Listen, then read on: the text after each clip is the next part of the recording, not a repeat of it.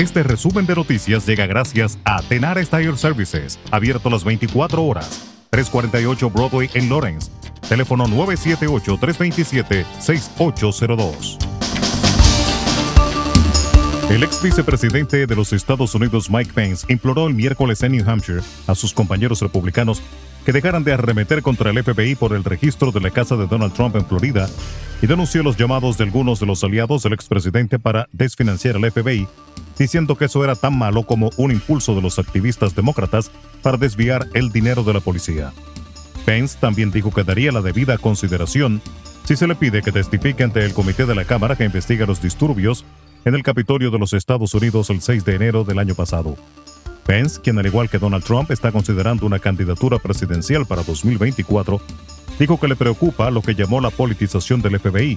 También dijo que el Departamento de Justicia y el fiscal general Merrick Garland deberían ser más comunicativos sobre lo que llevó a las autoridades a realizar la búsqueda. En otra información, Estados Unidos dijo este miércoles que respeta la voluntad del nuevo presidente de Colombia, Gustavo Petro, de restaurar relaciones diplomáticas con el gobierno venezolano de Nicolás Maduro, al mismo tiempo que reiteró su compromiso con recuperar la democracia en Venezuela.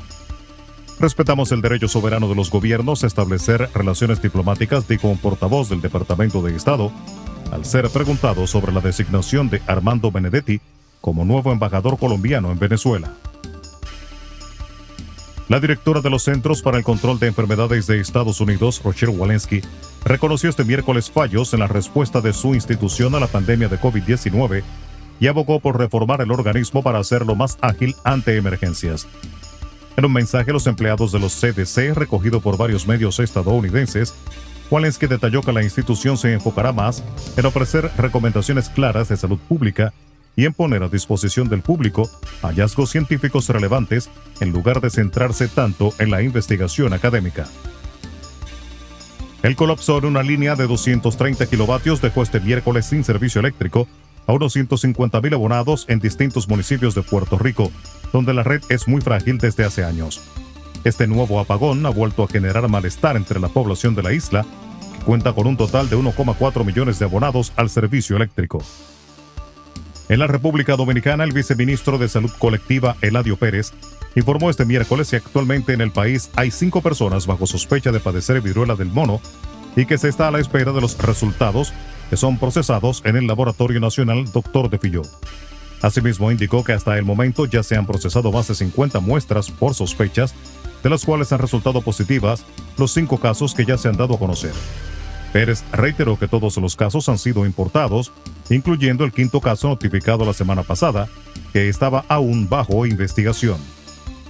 Y el presidente de la República Dominicana, Luis Abinader, firmó tres decretos de extradición hacia los Estados Unidos para dos dominicanos y un belga por varios delitos, entre ellos robo de identidad y narcotráfico.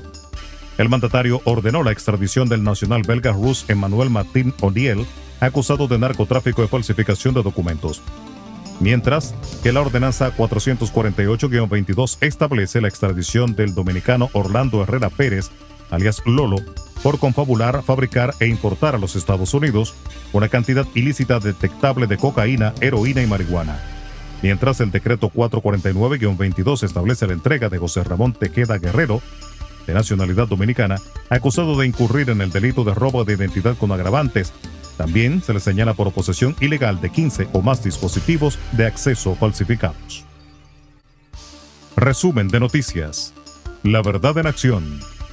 Jorge Auden.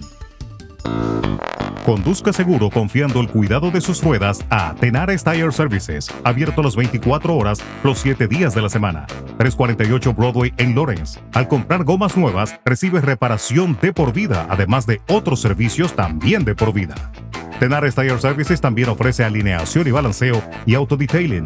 Las mejores gomas nuevas y usadas en Tenares Tire Services, con el trato afable de Brian de Peña y su equipo. Tenares Tire Services, 348 Broadway en Lawrence. Teléfono 978-327-6802.